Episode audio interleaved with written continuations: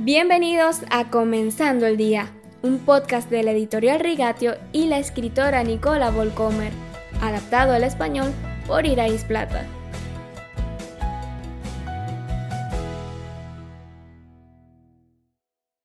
Bienvenidos a Comenzando el Día. La Biblia nos da poca información sobre cómo debe llevarse a cabo un servicio.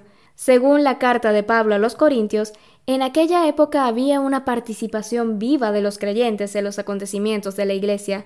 Esto lo podemos revisar en 1 Corintios capítulo 14 versículo 26. Pero no había pastores, sacerdotes o ministros profesionales. A Pablo no le importaba reprender públicamente a los miembros de la Iglesia que se peleaban si era necesario. Adorar a predicadores estrellas estaba mal visto, Cantar, alabar y dar gracias parece haber jugado un papel muy importante, como leemos en Efesios 5.19 y en Filipenses 4.4.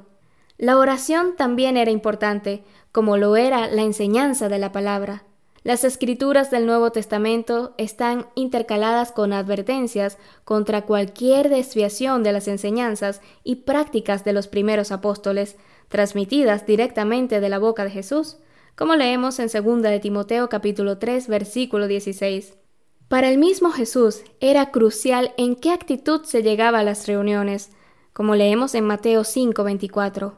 Si hay una parte fundamental del servicio, del culto, es examinar el corazón de uno en busca de cualquier remanente de amargura o ira contra un hermano. El reconocimiento y la confesión de los pecados, la limpieza del corazón, son la base de la convivencia bajo el reinado de Jesús.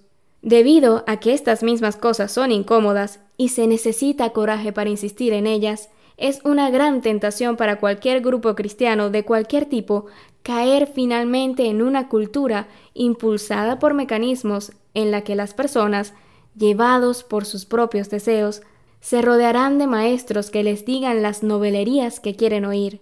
Segunda de Timoteo capítulo 4 versículo 3.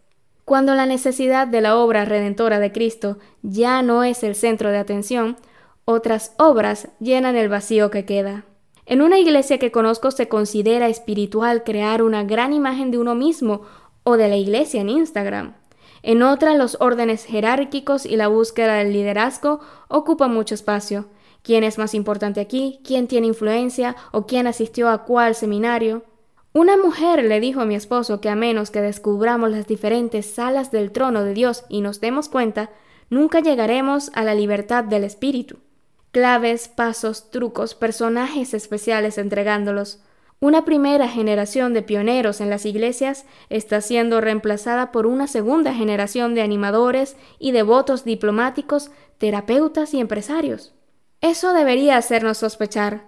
Pablo conocía solo a Cristo, me propuse más bien, estando entre ustedes, no saber de cosa alguna, excepto de Jesucristo y de este crucificado. Primera de Corintios capítulo 2 versículo 2. Necesitamos hacer de Cristo el centro de atención en las iglesias.